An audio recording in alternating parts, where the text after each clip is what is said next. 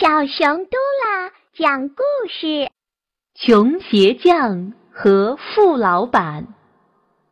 许多年前，有两个邻居，一个是穷鞋匠，一个是余杭的富老板。余杭富老板从早到晚剖鱼、煮鱼，他把鱼穿在竹子上，放在火炉上熏好、晒干。他做的鳗鱼啊，特别好吃。他把鳗鱼浸在酱油里，然后放在油锅里焯，再浇上一些醋。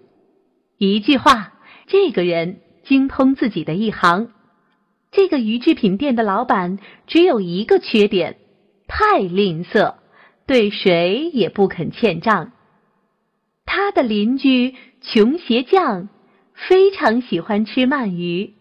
但他从来没有一个余钱去买鱼尝尝味道。但穷有穷办法，穷鞋匠找到了克制自己对鳗鱼渴望的办法。一天中午到了吃饭时间，他走到鱼店老板家里，怀里掏出一块米饼，坐到烧熏鱼的炉子边。穷鞋匠坐在炉子边后，同鱼店老板谈话。同时，贪婪地吸着熏鱼的香味，这味道多好啊！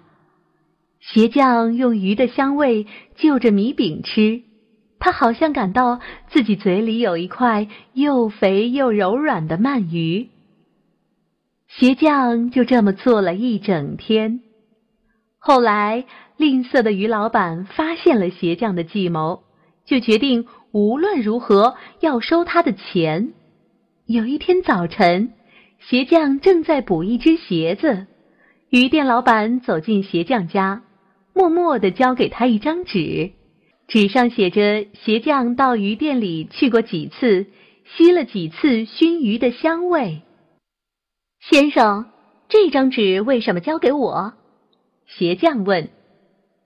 怎么为什么？老板叫道。难道你以为每个人都可以到我店里来吸熏鱼的美好的味道吗？不对，这种享受必须付钱。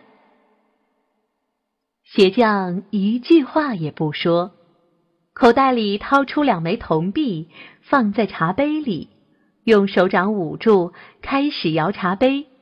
铜币发出很响的声音。过了几分钟，他把茶杯放在桌子上。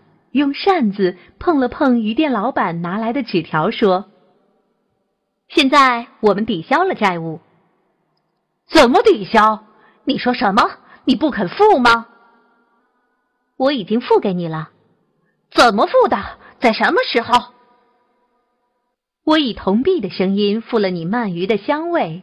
您要是以为我的鼻子得到的比你的耳朵多，那么我可以把这个杯子再摇几分钟。”鞋匠说完，就伸手去拿茶杯，但吝啬的老板没等到发出声音，已经急忙跑回自己的店里去了。